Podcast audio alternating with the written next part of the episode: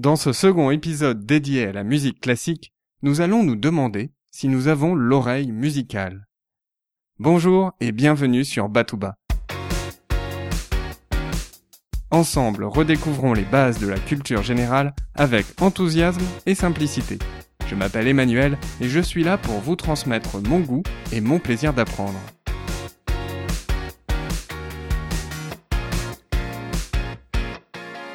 Tout d'abord, ne confondons pas oreille absolue et oreille musicale. L'oreille absolue, c'est entendre un son et être immédiatement capable de reconnaître la note de musique correspondante. Aptitude innée ou acquise très tôt dans l'enfance. Quoi qu'il en soit, peu de personnes ont l'oreille absolue. Par contre, il me semble que nous avons tous l'oreille musicale, une oreille qui nous permette d'apprécier la musique. Plusieurs arguments me font croire que nous avons tous une oreille musicale.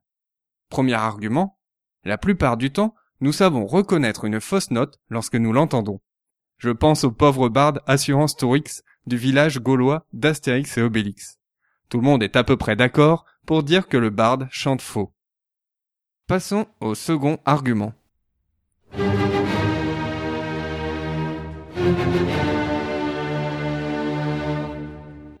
Je suis sûr que vous reconnaissez cet air-là.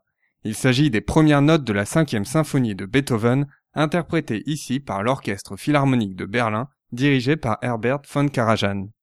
C'est mon second argument. Vous êtes capable de reconnaître une mélodie que vous connaissez déjà. Vous êtes même capable de fredonner les musiques qui vous plaisent le plus. Finalement, peu importe les notes qui sont jouées. L'essentiel, c'est de ressentir l'intensité que la musique dégage.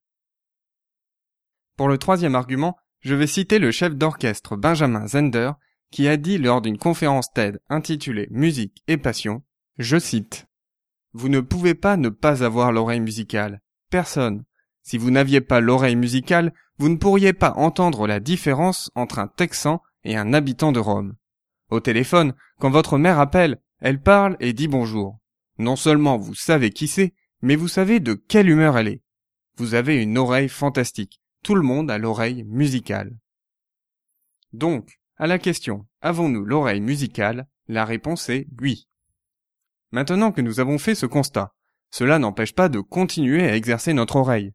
Je ne sais pas pour vous, mais lorsque j'écoute une chanson pour la première fois, j'ai toujours du mal à l'apprécier, même si c'est un chanteur que j'aime particulièrement. Il me faut réécouter la chanson trois ou quatre fois pour réussir à enfin mieux la savourer. C'est peut-être une des raisons qui fait que nous sommes le plus particulièrement sensibles aux morceaux les plus célèbres de la musique classique. On les connaît, on les a écoutés maintes et maintes fois. Ils ont peut-être bercé notre enfance, comme la berceuse de Brahms que nous avions écoutée dans le premier épisode. Pour ceux qui l'auraient manqué, je ne résiste pas au plaisir de vous en repasser un court extrait, mais cette fois-ci en version originale, proposée par München Media.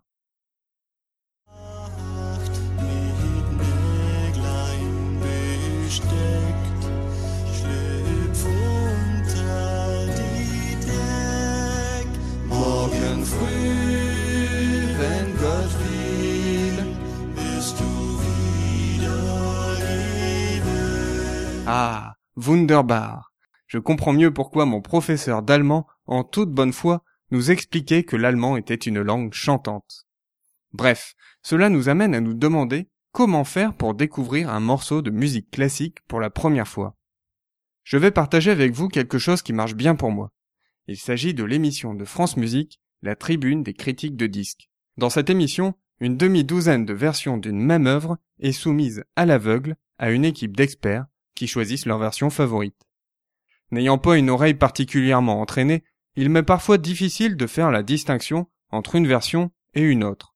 Mais pour les experts, le débat est lancé. Cette émission est un excellent moyen d'écouter plusieurs versions d'un même morceau et d'exercer son oreille. Et ne vous inquiétez pas si vous ne comprenez pas l'ensemble du vocabulaire utilisé par les experts. Ce n'est pas là l'essentiel. Quoi qu'il en soit, ne laissez pas votre appréhension sur votre capacité à écouter vous empêcher de découvrir l'univers de la musique classique. Dans le troisième épisode, nous verrons que la musique classique peut être très diverse, et nous prendrons quelques exemples concrets. En attendant, n'hésitez pas à vous préinscrire à mon parcours intitulé À la découverte de la musique classique, qui sera disponible à la fin du mois d'avril. Pour cela, Rendez-vous sur www.batouba.com mc, comme musique classique. Je vous donne rendez-vous dimanche prochain.